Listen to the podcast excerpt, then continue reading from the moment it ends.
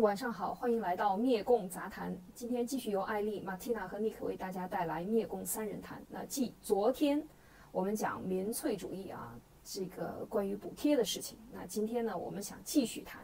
关于补贴这个民粹主义呢带来的这个行政手段和干预物价，它是怎么样导致社会发生大的灾难的？啊，今天要跟大家分享的是关于粮荒和饥荒是怎么来的，就是行政手段越干预，其实越往往造成巨大的灾难。那另外呢，呃，这个我们也今天继续和大家分享关于中共建共史啊，建国史以后呢，就是搞的历届的运动，在我们前两天已经跟大家分享了，在一九四九年夺取政权之后呢，中共搞的是土改运动啊，另外搞的知识分子的这个所谓的清洗运动、洗脑运动。另外呢，今天还想跟大家带来分享的就是，呃，关于宗教信仰。啊，以及怎么样在运历次运动中，在工农革命中，在这个私营呃企业里边啊，公私合营之前，怎么样去偷换概念，把真正的闹革命，也就是打砸抢和造反运动，把它变成所谓的民主运动啊，这就是中共彻底偷换概念和损害，就是嗯。应该讲摧毁中华文化和中国文字的这些切实的行动，这都是在一次一次的运动中把中国人的脑子洗干净了，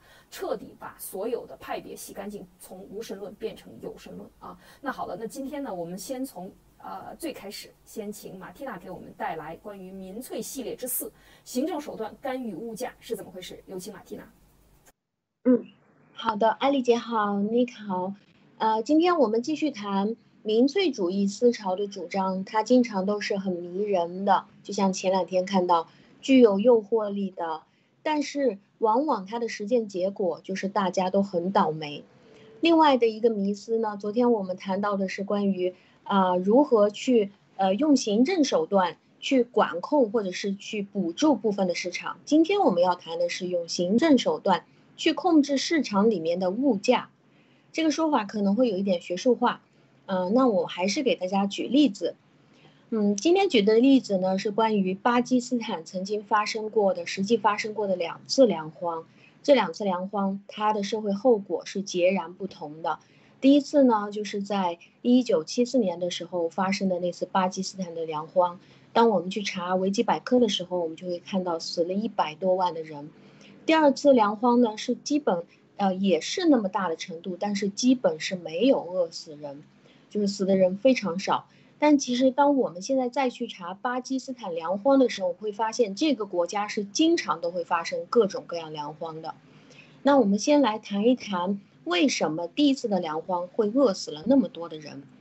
第一次发生这个粮荒的时候，他的政府其实是屈服于社会各个阶层，还有这些社会的所谓啊。知识分子啊，他的议员这种民粹主义的呼声，就说现在我们的国家粮食非常紧张，粮食的价格太高了，大家就纷纷义正言辞的要求政府说赶紧控制粮价。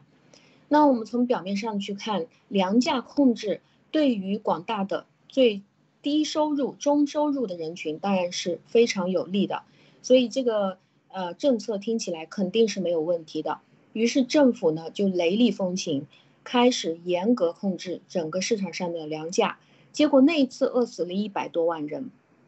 为什么会饿死那么多人呢？首先，第一点，因为你的粮食价格一旦控制，那么国外当你发生粮食危机的时候，国外涌进来，你这个国家的粮食就会减少了。粮价一旦高的话，国外的粮食就会像潮水一样的涌进来，卖进来你这个国家，这个是自动的。但是粮价一旦控制被人为控制的话，自然从国外涌进来的粮食就会非常少。第二个方面呢，就是粮食价格一旦人为的控制，那么在整个国内粮食挖潜的现象也会减少。所谓的粮食挖潜，就是说啊，挖是挖掘的挖，潜是潜力的潜，也就是说，在这个国家里面，家里面有储存粮食的很多人。他愿不愿意把自己的粮食放一些出来卖给其他没有粮食的人？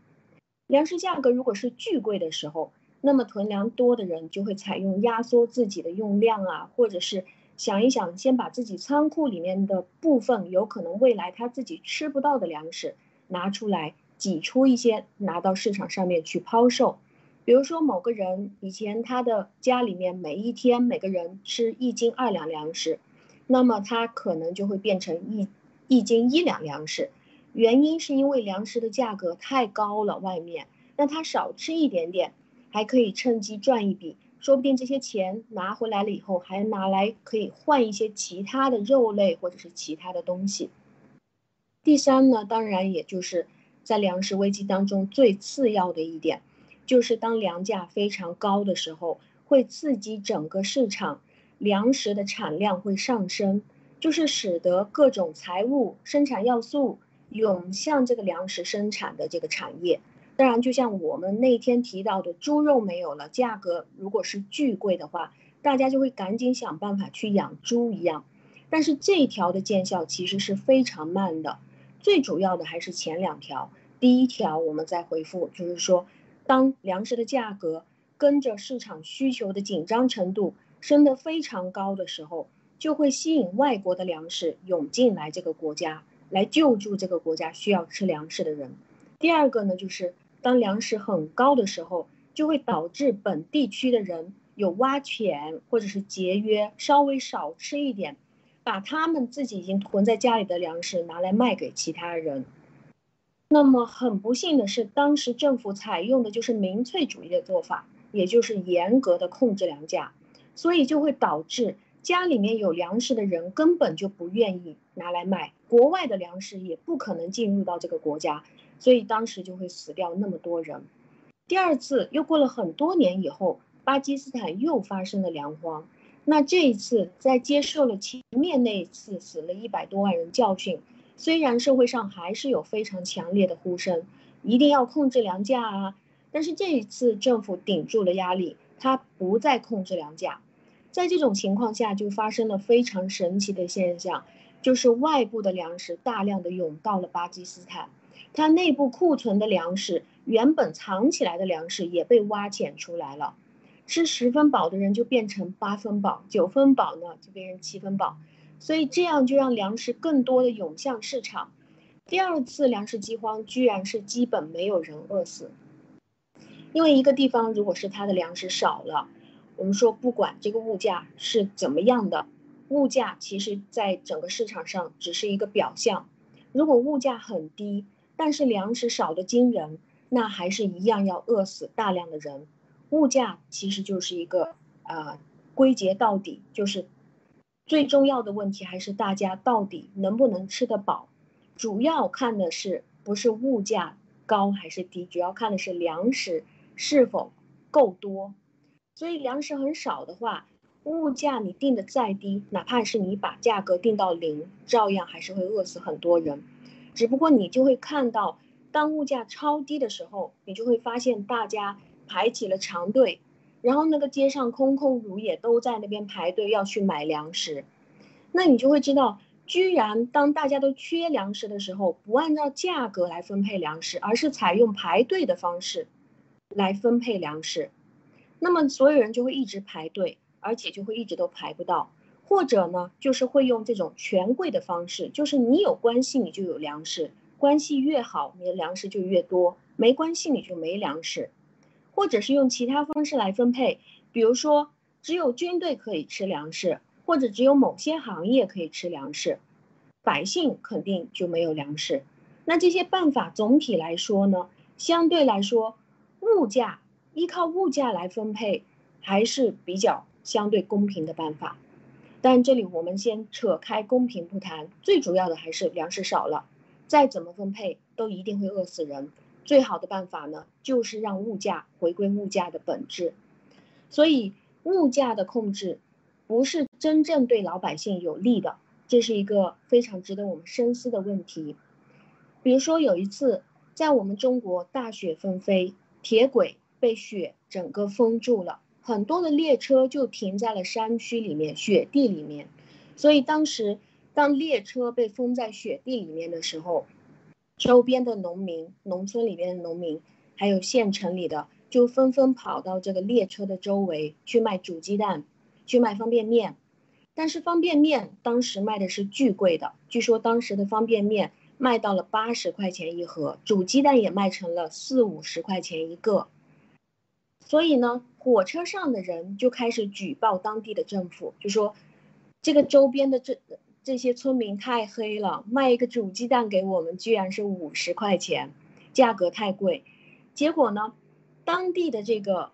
呃地区的政府就通过行政规定，打算去把这个鸡蛋。要求说，你一定要按照你当地的市场价格，市场上面是两块钱一个，那你就卖两块钱，不得涨价。方便面五块钱一桶，十块钱一桶也不得涨价。所以它的后果是什么呢？我们是完全可以设想的。首先，这个行政规定如果在当地是在法律上面是合法的话，那么最主要的是当地的村民听说这个命令，一旦听说了这个东西以后。就会不愿意去铤而走走险，冒着很大的大雪纷飞的天气，走几里地跑到火车旁边去了。那么，如果你规定鸡蛋两块钱一个，那边的人肯定就懒得过去了。大晚上、大夜里的，我我为什么要抱着一一篮刚刚煮好的鸡蛋冲到那个火车旁边去买两块钱？何必呢？那么，所有的人周边的这些村民救人的这种动力就会。失去了这个救人的压力，也就完全放在了铁路的这些救灾人员的头上。那么这个大雪如果说封山时间很长，他一直没有办法去把那个铁路给撬开的话，这个肯定是会死大量的人的。所以最好的办法是什么呢？就是动用媒体，或者是自媒体，或者是火车上的人，把当地人卖鸡蛋竟然是几十块钱的一一个的这个事情。大量的爆出去，比如说通过微信朋友圈，或者是微博，或者是其他的媒体爆出去，而且疯狂的转发，让当地更大范围的人知道这个事情。比如说，原来是三四里地以外的人都会跑到铁轨这边来卖鸡蛋，他卖一个鸡蛋能赚几十块钱，他可能晚上说你也不要吃鸡蛋了，他也不要吃，我们赶紧煮好了拿去送到那边去卖，可以大赚一笔。那么当很多人都看到这个新闻的时候，他发现这个列车还在这边固定的时候，可能周边的更大范围，比如说十公里、几十公里的人都会跑到那边去卖吃的。那当送的人多了，真正去到那个火车旁边卖的价格就会降下来了。这个就是根据一个正常的市场需求，人也能保得住了。所以今天我跟大家谈的，举了两个例子，谈的就是到这里。好，感谢马蒂娜跟我们分享的这两个案例啊，确实是马呃，在巴基斯坦这样的国家，我们看到，如果他第一次进行了这种强烈的干预、行政干预的话呢，产生的这种灾难，他经过学习，他如果不干预，都可以达到一个相对的补给，没有死人这样的惨状啊，这是非常让人惊讶的。这个案例举的这个对比，同样一个国家这样的一个国家的一个对比啊，两次饥荒前后的对比。那另外呢，我们也看到，就是说，嗯，就是没有行政干预。刚才讲到的关于这个鸡蛋的这个事情，如果没有行政干预，那么这几件事情其实就是完全可以调节好，人们可以通过信息和市场信息的交换，就可以把这个价钱调换下来啊。这其实就是市场的力量。而中共像习近平，我们看到这个习近平啊，把几大问题看透了，把粮食问题解决，这个啊要放到。二零二一年开年的第一件重大事情，说明什么？粮食出问题了。我们爆料革命讲了几年了啊，就是讲中共的这个粮食耕地面积出问题，然后耕地被这个农民用地被这个乡领导私自占有啊，然后来进行出售出问题，然后这种硬性的干预种植什么不种植什么，这些都是啊问题啊，就是没有科学的根据市场调节，人们自发的去组织。所以，这个越大的政府，往往出的问题越大，就是人民闹的灾荒啊，就是也是越大的。所以，看到最近这两天，这个问题掩盖不住了。二零二一年的头等大事就是习近平要把粮食解决好啊。呃，目前目前就是说粮荒还没有完全形成吧，好像。但是就是说，目前的一个状态是这个，他也不说啊，老百姓可能也不是很。不是很明白，就是说没有那么敏感的人可能也感受不到，但是呢，呃，到处都散发着这样的气息哈。比如说不同的，就从最开始说这个，呃，不允许浪费啊，然后再说这个土豆啊要生成主粮啊，然后二零二一年第一号文件就是关于粮食啊，然后之前每次查粮仓就就发火，就是是就是起火，对吧？就是说，嗯，就是说，如果说敏感的人哈，先先不说这个听过爆料革命的人，听过爆料的革命革命的人，那肯定就知道是什么问题。但就是说没听过爆料的革命的人，他如果有一定的敏感度的话，他应该能感觉到有一些异常。那那要是不够敏感的人的话，可能还蒙在鼓里呢，就还觉得哎呀，我们是这个世界这个产粮大国，十四亿人这个够吃啊。尽管这个袁隆平在 央视有一个采访说。我们自己的粮食是不够吃的，对吧？但是你看，你如果说你跟国内周围的人去聊这个粮食的问题，没有人会觉得，呃，这个粮食会是一个问题。包括我之前我转发一个，应该是陕西还是哪个地方的某一个县的一个红头文件，上面是机密文件，就说这个粮食问题是，呃，粮食是不够了。然后我发到我的这个这个国内的这个朋友们呢，就有就有体制内的。在政府机关单位这个工作的就觉得，哎，我是政府机关单位啊，对吧？你这个也是什么县政府，那我为什么没有听说啊？意思就是说什么感觉呢？就是说，哎，我在政府机关工作，我怎么没听说啊？你这到底真的假的呀？就他觉得啊，我在政府机关单位工作，像类似这样的情况的话，我应该首先知道，但是他们没有意识到，他们根本就不知道。实际上，你即使在政府机关，你也只是这个中共的，是吧？这个这个。所以我们一直说九千万党员嘛，党员百分之九十九点九都是无辜的好人，确实啊，他们也也不是这个呃帮凶啊，但是就是说他们觉得自己好像应该能知道，但是就是说啊，实际上不是那么回事嘛，对吧？呃，那就说到这个粮食的问题呢，就是说呃，目前来看，这个应该是已经已经就是岌岌可危了，加上这过去这一年。呃，这个发生的种种的事情，包括这个洪水啊、疫情啊，我们自己的耕地里面产出来的粮食肯定是绝对大大减产，而当然他肯定还会说是丰收嘛，对吧？这样的新闻也放过很多次。另外一个就是说，在国际上这种全球这个这个反共的这样的一个大潮之下啊，这个美国对他进行这种制裁，那你包括印度跟这个跟他的这种冲突啊，包括这个全球都处在一个缺粮。那人家出粮出口粮食的这种，包括比如说越南的话，他们肯定优先挑选这个价格出得高的人嘛，比如说欧美，对吧？那现在的问题就是说，这个问题现在说我们站在这个啊这个外围啊来看的话，其实我们只是能感觉到有这么一个很严重的问题，但是具体是什么样的情况，具体是到底是什么样的数据，我们真的是没有办法去去去。呃，看清楚或者说拿到，只只是我们能做的就是不断的劝周围的亲戚朋友去囤粮囤粮。不过这个囤粮这个事情我们也说了很长时间了。那呃，这个真正了解情况的呢，真正跟随爆料革命的呢，国内的那些我的这些战友们，他们都是一如既往的在在往这方面做准备。但是你要说那些呃不是这么很紧跟着爆料革命的话，他可能一次两次他听你的哈，那到第三次第四次的时候，人家就不信你了，就会有这么 这样的一个问题。但是确实就是最近这一段时间，这一两个月，我们可以明显的看到，即使是在官方媒体，即使是在这个 CCTV 对吧？呃，或者说是新华人人人日对吧？然后这些这个国家的这些领导。都是毫不避讳的再去谈这个粮食问题，尽管他们没有说危机啊危险，但是他们说的是，啊这个一什么东西就措施都会变得更加的严格，然后这个不断的在强调这个粮食安全的问题，所以明眼人的话应该是都会有这种感觉的，但具体的情况的话，可能还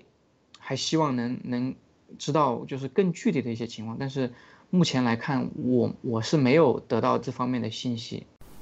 那马蒂娜，你看一下，就是在这个粮荒的处理粮食危机这种问题上，同样是中国政府和巴基斯坦政府，可以讲他们都是有啊，都算是相对集权政府。那为什么巴基斯坦政府在这个问题上处理的反倒比中共政府好呢？哦，有有两块，就是说前面的那个关于粮食危机的，就当我们知道了关于这个粮食，呃，首先。首先粮食危机的这个事儿，不管巴基斯坦它是对还是错，就是他几次民粹的这种做法，至少他是承认他有粮荒的。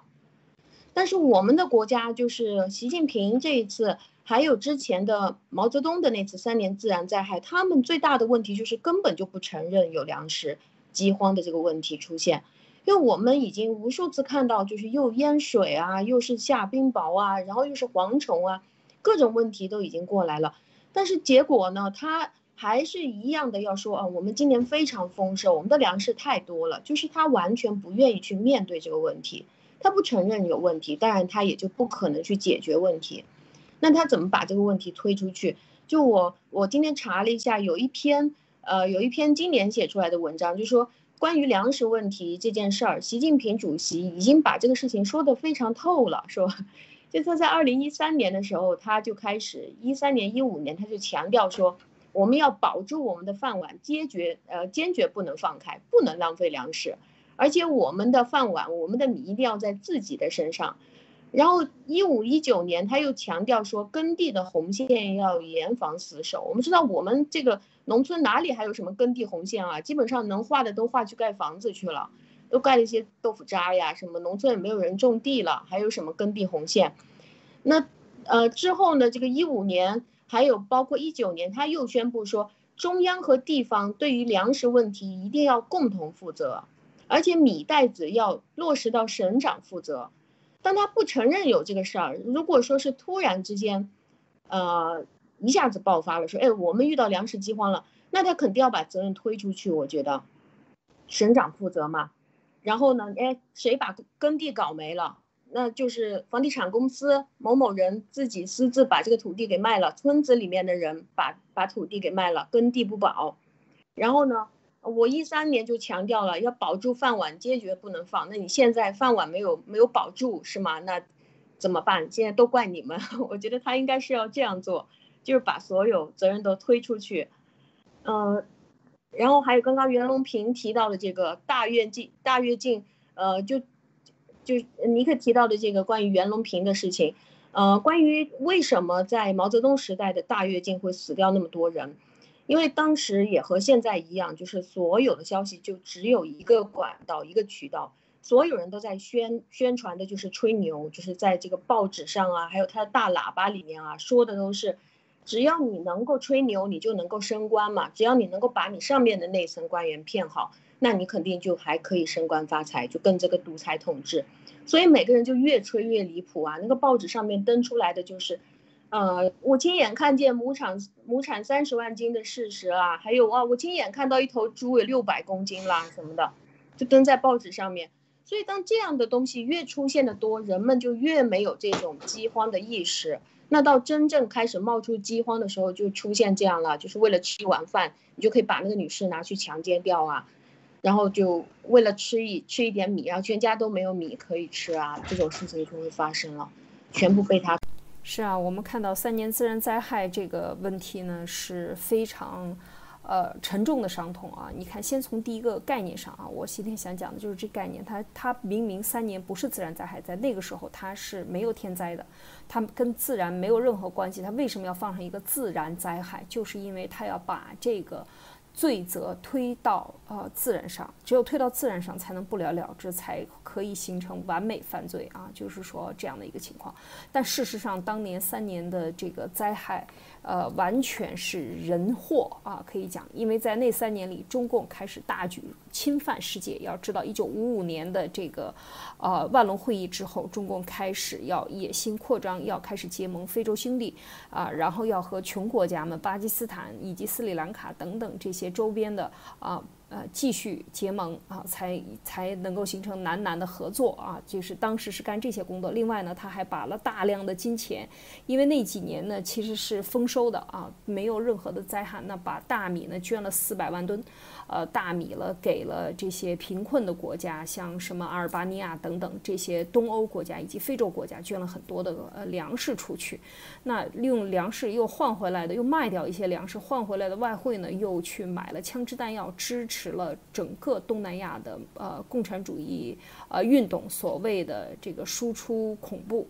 啊，那在东南亚、在中东以及在东欧以及在南美啊，都是非洲。全部都在输出恐怖主义，那输出恐怖主义需要大量的金钱来支持的武装，呃，教科书，所有的一切就是教当地的国民，那来推翻当地的政府，来捣乱一切的社会文明秩序。这就是当年的三年自然灾害期间，中共在海外的这些布局。那大家要看到，他能够饿死本国人，饿死几千万。不惜饿死这么多人，然后来把这些金钱呢，去换作对外的共产主义输出，以及对外输出粮食，获取国际兄弟们的支持，因为他要获得他的这个执政的合法性。这才是毛泽东真正在干的，所以那四年的灾害根本就是自然人三年人祸灾害啊，就是共产党。当时的刘少奇也说过，这三年里边饿死的人，他们是要被钉在历史的耻辱柱上的。曾经面对面的刘少奇指责过毛泽东这件事情的处理，那么毛泽东就把他归罪于三年自然灾害，这也就是另外的定论。那这个和武汉病毒。是有异曲同工之妙，完全是一样的。当年就是从武汉传出来，最开始叫武汉病毒，那么接下来他就呃要求改 WHO，中共和 WHO 来合作，然后要把它改成 COVID-19。为什么？就是让它和中国、和中共、和武汉没有任何的关联，把它变成一个自然而然的来源，然后让它不了了之。这才是中共一直干的。到底死多少人？到底有多少人受到伤害？民众有多大的惨状？这不是中共关心的。我觉得这才是这个三年自然灾害的这个给我们的。那我们看现在呢，就是今天文贵先生的呃盖特里发出了一条消息，就是呃。在脱贫后，我们看到现在脱贫了，对吧？脱贫之后呢，呃，这个农民要求缴纳什么呢？农村合作医疗，每人两百八十元，原来是由政府补贴的，那现在呢就不可以了，不再补贴了啊，脱贫了，那每个人需要缴纳七百二十元一年。大家看到了吗？就是七百二十年是需要你个人缴纳的，那补贴的这个呃，之前不但没有了，现在还要由个人再收上来这个钱，补贴什么呢？补贴给整个系统里所有的公务员以及所有办事的这些行政机构。我们讲过，这一定是有一个庞大的机构，那这个机构的人员的工资从哪里来？开销从哪里来？那么你就要每年缴。大家要知道啊，这个医疗，呃，合作医疗这件事情，它是不能够用作养老。对我，我当时说就是说，他为什么这么着急脱这个贫嘛，对吧？这个都评了这么多年了，然后这个李中堂也刚说完这个六亿人一个月一千块钱，你要打脸也不至于这么着急嘛。过两年，过半年，这个等到什么？等到这个大家的记忆模糊了之后，你再来脱贫，也不算太迟嘛。那。所以他很着急的就就宣布啊，这个贫已经脱了。当时我们讲的是说他没钱了，然后呢脱贫本身是一个生意，然后呢层层盘剥去去肥了他们这一条脱贫的这整个这这一条线上的人。当时我们想的说脱贫的话呢，至少可以把这个现金流砍掉，这样的话呃堵一个窟窿，对吧？就不要再往外流血了，就中央啊。但是我们没想到的是。他比我们想的，我们远不如他那种，没有他那个境界哈。他比我们远远的更加的邪恶，是说，他不仅不出血给你，不给你输血，还得从你那儿吸血，就是说你的这个以前交的这个保护费不够用了，所以先给你脱贫，第一步脱贫，第二步增加保护费，是这个意思。对这个，大家要看到这个。钱呢是非常大的一笔钱啊！大家看，一一七百二十元一年啊！这个医疗，也农村合作医疗原本是国家补贴的，补贴完了以后呢，进行是这个有人有病的大病小病的就可以看，他每个人需要缴纳七百二十元一年，这是一笔多么巨大的开支！大家要看到啊，它要涨了好几倍。那么等于是现在不但不国家财政不出钱了，那另外每个人呢，你还要从自己的腰包里把你每年的收入。啊，全部要上缴出来。那这个七百二十元是多少的钱呢？大家看啊，我们之前讲过这个例子，就是呃，我家的这个亲戚啊，在这个北京北部的农村里，那他一年种了一年的玉米地啊，整个半山的玉米地，家里老人还是请人免费来帮他收割的，请学生免费来帮他收割，那一年就挣一千八百块钱啊，这就是他全年的收入。那么七百二十元，对于北京这样的一个啊郊区的农民来讲，他都是等于你一半的收入，一个人一半的收入。但事实上，这就等于在很多偏远地区，他们全家的所有的收入等于全部搜刮干净，全部上缴，那留下一点口粮给他们吃而已。能看出来，这个是非常残忍。对，另外你没发现吗？就是说这个案例实际上恰好也印证了之前我们举的那个民粹的案例。所谓补贴，你看啊，它的这个对象是什么？农村合作社医，呃，这个农村合作医疗每人。他这个每人是啥意思？就是说，不分不管你平时的收入多少，不管你家里有几口人，不管你现在是退休还是没退休，不管你是这个收入对吧？不管你这个是现在是多大年纪，什么都不管。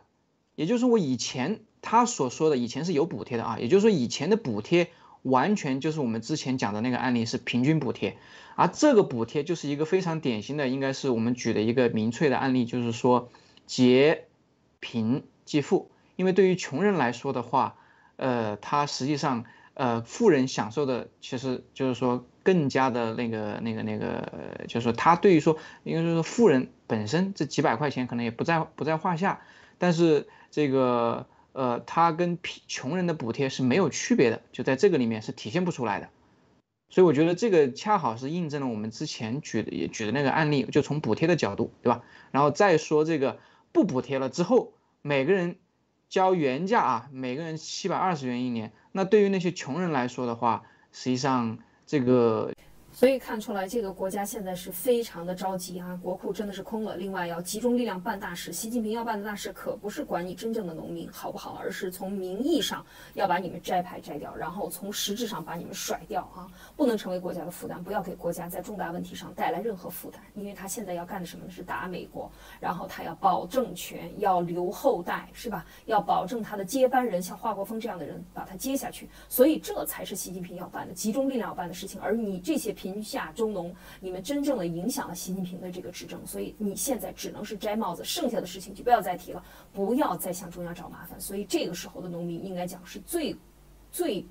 呃，困难的时候突然间就摘帽了，突然间就这样了，然后还要逼着你来缴七百二十元。大家要知道，这个是义务啊，必须要缴。如果你不缴，你就会有各种各样的麻烦和非常严重的后果，然后你的合法性也出问题了，你什么也不能追求了，你的所有的法律赋予你的权利都变成非法的。如果你不缴，但是你缴了，可能就没有命了，就处在这样的一个一个呃这样的一个两难的境地当中。我我就我就记得当时我们分析的。呃，就就 Nick 还是艾丽姐还当时还问过我这个问题，就是说他们挂牌儿自我振兴怎么振兴法呀？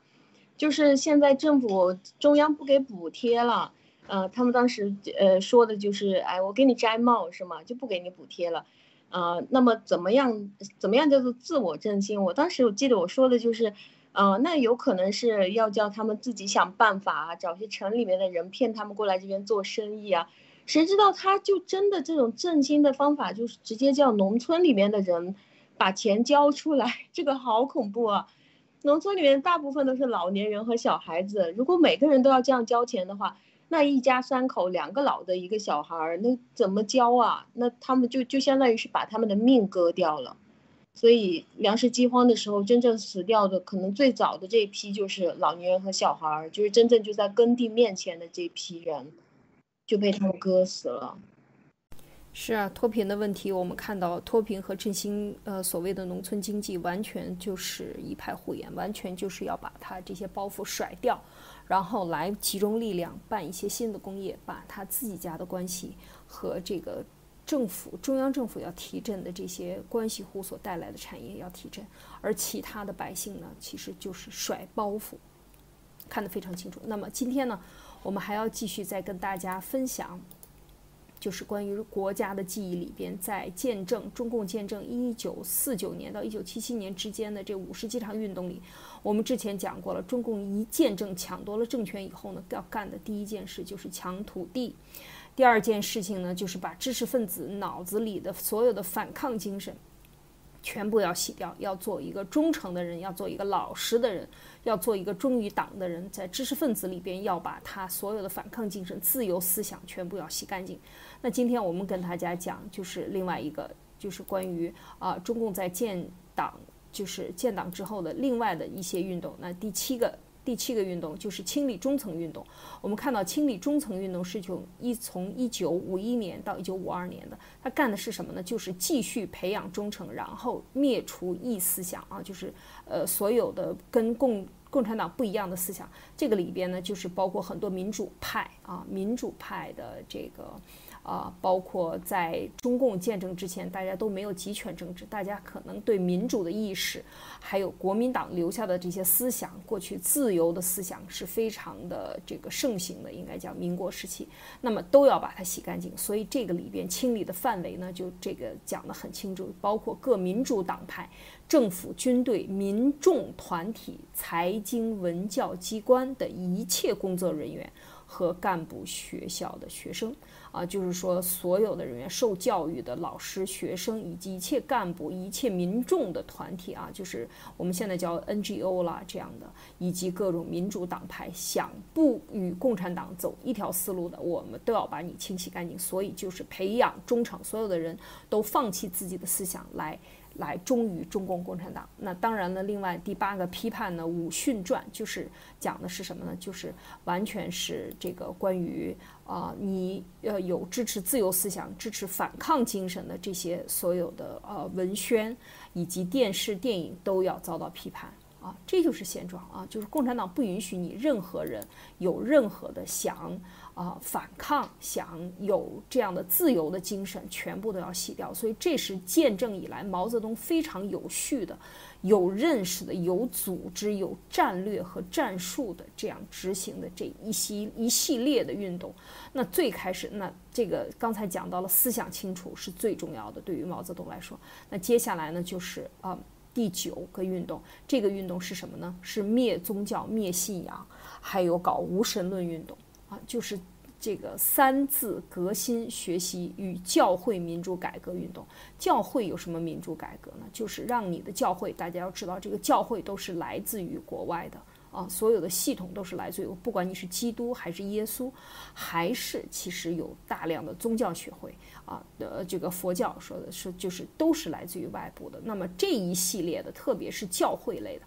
那他一定要把你的这个内部要改变成所谓的民主啊。什么叫民主？等一下我们讲，就是把这个词全部都改变了意义，用完全是用这种打砸抢以及这种嗯所谓的阶级斗争啊。用这些词的意思赋予了民主，把民主附在这样的民这个运动上面，让它真正的混淆了这个中文的意义，让你搞不明白什么才是真的，什么才是假的。那其实最终的目的就是灭神、灭信仰，搞无神论运动，就是让你所有的这些宗教团体最后你都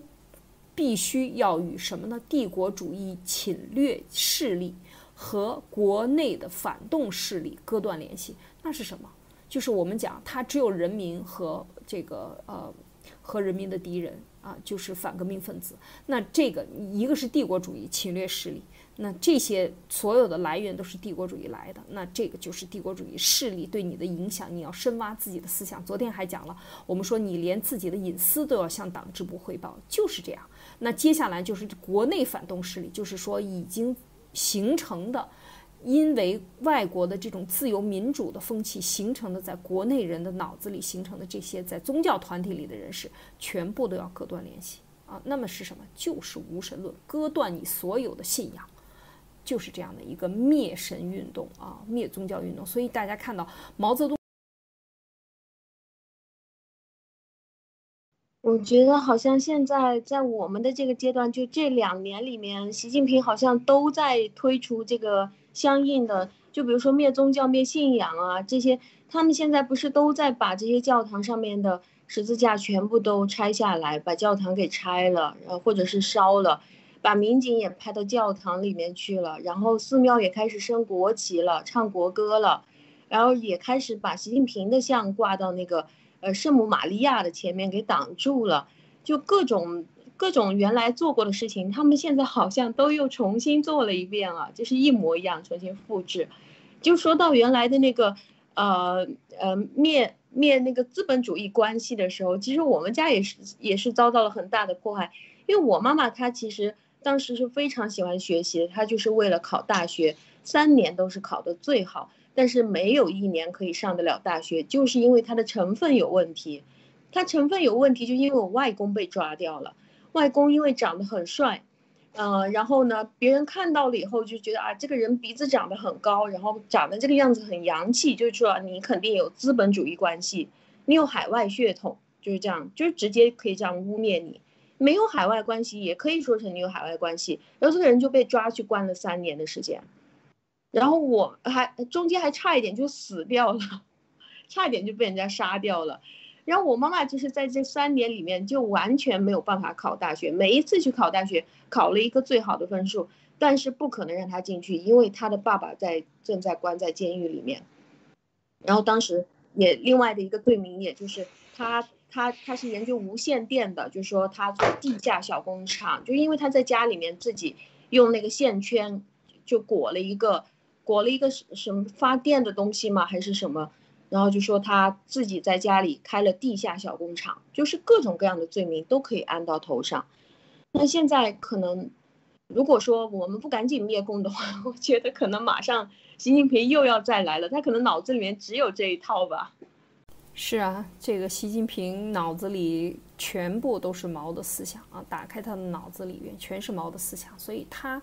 把毛的这一套运动拿过来去翻新，然后去解决他内心的这个问题啊，这真的是反社会人格的一个典型啊，习近平。所以我们看到，这就是啊，要把这个过去的运动全部翻出来，我们去讲一遍，为什么？就是要提醒我们自己，不要再出现这样的事情。这种事情对中国人的这个灾害啊、戕害啊是非常非常厉害的。那我们再讲接下来的一个运动，就是第十一个运动，就民主改革运动。这个意思是什么呢？就是大家要知道，这个中共对土改、对这个呃地主的改造啊，抢地主的土地啊，让这些呃无产者去抢地主的土地，把这些乡绅干掉。另外呢，把知识分子脑子里的思想干掉，然后把宗教信仰人士的。干掉。另外呢，这就是第十一个运动呢，就是把这些资产家、呃资本家，在上海，特别是上海的这些资本家，我们知道他那个时候是大上海嘛，有很多的私营企业，有一些制造业，有一些造船等等等等，很和西方接轨的一些大的这些企业和工业的新型工业的。那么他在这个里边要做什么呢？就是用改变的中国的一个词叫做民主，把这个民主民主呢，其实赋予它什么意义呢？就是造反。所谓的造反就是怎么搞呢？就是对所有的旧工人，大家看这里边啊，对旧工人进行思想和组织上的改造，从而为自上而下的这个嗯重新改造这个工人阶级队伍奠定基础。什么意思？对旧工人的改造不仅是社会主义工业化的需要，也是整个国家对城市基层社会进行整合的一个方面。他说的是什么呢？就是说整个的这个呃要把工人阶级变成这个。整个工厂的主人告诉你，你是无产者，你就应该打倒这些啊呃所谓的资本家，你就应该对他们的这个资产进行重新再分配。那这就是这就是共产党接下来要做的，就是把资本家装到牢里去，然后把他的资产变成公私合营，或者直接就变成国营了。然后呢，呃，工人阶级就成了这个工厂的主人了，然后就开始替这些资本家干了。那这是干的是一件什么事情呢？就是等于把中国历史上历朝历代、千年、千百年来所有的改朝换代都没有把这些私营行业给它抢光、杀光、敲这个烧光啊！就是三光政策，真正的是对待了中国就是改造后的这些资本家。所以我们看得非常清楚啊，就是说。他，呃，在这个里边呢，就是用了一个词，所谓的民主。但事实上，民主这个词是被误用的、被污染的。它赋予它的意义就是造反，啊，然后告诉工人阶级，你们造反就是民主，你们就是在搞民主。因为什么？因为你们在做主，民在做主，你抢了资本家的东西，你就是主人了。啊，这个其实就是完全的偷换了概念，对中国的文字文化进行了真正的污染啊。然后呢，把这些工人教坏，这就是当时的这个运动里边非常重要的一个运动——公私合营之前的这样的一个动作，就是对旧的工人进行所谓的思想改造和组织上的改造，就是把他们变成打砸抢的一个力量，就是用无产阶级抢有产阶级，然后再把无产阶级再把他们进行处理，因为他们没有脑子，所以就更好听从共产党的指挥啊，这就是这样的一对，呃，这个我讲这有点感觉啊，就讲这个。我我觉得我跟艾丽姐的这个感受是一模一样的，就是我很早很早就对这个他对语言的这种迫害就已经有很强烈的感受了。所以我想刚刚读到这一段的时候，我想这个这一段话应该是从他这个呃这个这个原文里面截出来的哈，就当时的一种类似宣传了。那我就感觉就是说，我就想起来为什么我那个时候小时候读书的时候啊，我读。就上历史课，或者说是像思想上政治课，我就完全听不懂，我就我就真的就没办法去，就所以，我我的文科成绩非常非常差呀，我就完全听不懂，你知道吗？就这个话是完全是一样的，就是说我的这个这个脑子就等于是就没办法接受他的这种这种对语言的这种破坏，你就他很明目张胆的把造反叫做是民主，这个就是完美，这他。这个对语言的这种，嗯，迫害是已经到了炉火纯青的地步，而且延续至今。就刚才一条新闻，我看到说，这个中央正在商量，对吧？怎么样去完善香港的民主选呃这个选举制度？他不说是毁坏，他说是完善。我儿他大爷的，人家的这个选举制度，人家是西方几几千年、几百年。这个经验之上，然后形成的这样的一个民主的选举制度，他中共现在他说他要完善人家的选举制度，什么目的？目的就是要把你毁掉，把你改掉。他不说是毁掉，他说是完善。你说，你说这个这个有多邪恶？所以我在我一直也是说，我们之前也说过，他所有的词语，不管你是民主、完善、社保，所有的词语，美好的词语。他都给你把它的内核给它改掉了，让你感受不到这个词原本的意思，不对吧？就是他对这种文字语言的这种迫害是已经是炉火纯青，而且他就是确实这个东西非常有用，因为你像小孩子的话，如果看到这个，他脑子里实际上就等于是等于是他脑子里就没有这一块东西，他就没有民主这个概念，因为他脑子里的你说民主，他脑子里面他听到的是民主，他脑子里想的是造反。你说这个这个完善呃不毁掉这个你说完善这个选举制度，他认他脑子里认为是你真的在完善这个选举，实际上他是在摧毁一个东西，对吧？他已经没有这根弦了，这就是我们一直讲的，他所他的这种洗脑，实际上已经把你脑子都已经搞坏了，就里面你就缺这根线，缺这根筋。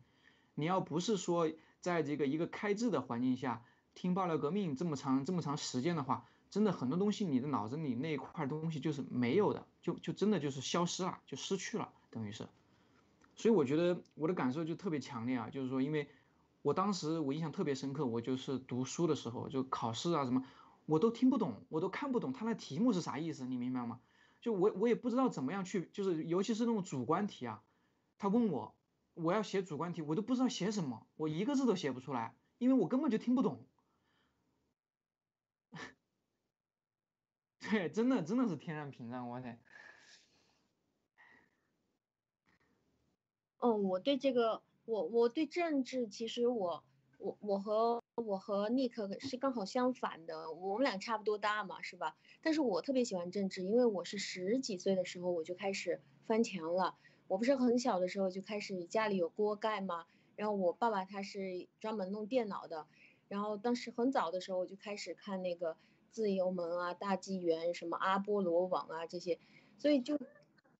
我很早就开始看这个东西，所以我在看完了这些东西以后，我再来学政治的时候，我就觉得真的好神奇啊！为什么我总说我的中文挺好的？就是因为我知道，当这个事情居然是那么丑恶的时候，他有本事把它编成这个样子，然后课堂还要求我们把它背下来，我觉得真的中国的语言居然是可以这样去用。就像这这段时间，就像前段时间不是说到处停电嘛？那到处电不够用怎么办？就要做科学用电。呃，他就把科学这个词也也玩坏了。粮食不够，我知道，可能接下来就叫做科学用粮了。那对，对对对，还还有这个什么恶意这个采访或者恶意访问是吧？类似于个恶意，他他前面加一个词，你这个整个意思就变了。哇塞，我真的听不懂，你知道吗？那个时候我就真的没办法看懂啊。就像我今天看查那个粮食饥荒的，我说想看看习近平他怎么说的啊。我们接下来这个粮食会给谁？哇，完全看不懂啊！看了无数篇，不知道他在说什么。然后我就开始学了一些通稿嘛，就是这些领导发言的通稿。你把任何的东西套用进去都可以。我接下来把它准备了过来，然后在节目里面跟大家 讲那个通稿，每个人都可以这样说，每件事情都可以这样套。然后他，你看他搞防火墙，限制信息就要做绿色上网是吗？他完全是 怎么说都行，绿色上网。我的天！是啊，就是这样，就是中共在现在的这个治下，把所有中国人的词汇全部都进行了颠覆。就是说，他没有赋予你一个正常的，呃，词汇的意思。像呃，习近平也说科学啊，这个科学的这个进行粮食的改造啊，粮食生产呃怎么样科学的这个来分配，等等等等，来用就是这些词汇啊，包括刚才讲，明明给你搞了一个防火墙，却是用绿色上网。完全都是用一个非常好的名词，然后赋予它一个非常邪恶的意义。事实上，他干的就是这样的一件事情，是打着一个最冠冕堂皇的一个旗号，然后干着最邪恶的事情。这就是中共一直在在一直在做的，然后也是对我们中国人民一直进行思想的改造。这种后果是非常严重的啊！我讲过，我认识很多海外的所谓修炼团体的这些人，这些朋友们，他们。呃，包括逃难出来的、受到迫害的，到了海外以后没有守法意识，就是不知道要遵守法律，不知道你应该是缴税的，因为在中国所有的东西都是模糊的啊，他你缴税缴了多少税你从来不知道，在海外税都是明着的，在所有的账单上都有都有写的很清楚，你缴了多少税，在这一次消费中你缴为这个国家缴了多少税，等等等等，所有的这种纳税意识和公民意识就完全都是缺失的，但是在这种情况下，他。大家也认识到要去反共产党，就是共产党给我们带来毒。可是我们带着种共产党种给我们的毒来去反共产党，往往其实这样的效果呢，会在西方世界里造成别人对我们的一种笑话啊，就是说你的行为很共产党，但是你在反共产党。那所以我们要把这些中共的词汇，为什么我们要把这个历史拿出来洗？讲一讲，那把这些被中中共污染了的词汇拿出来洗一洗，再重新装回到我们的身体里，这样我们才是一个没有中共病毒的新中国人啊！我觉得这一点是对未来的意义是非常重大的。好，今天啊灭共三人谈就为大家带到这里，感谢大家的参与，感谢大家的收看收听。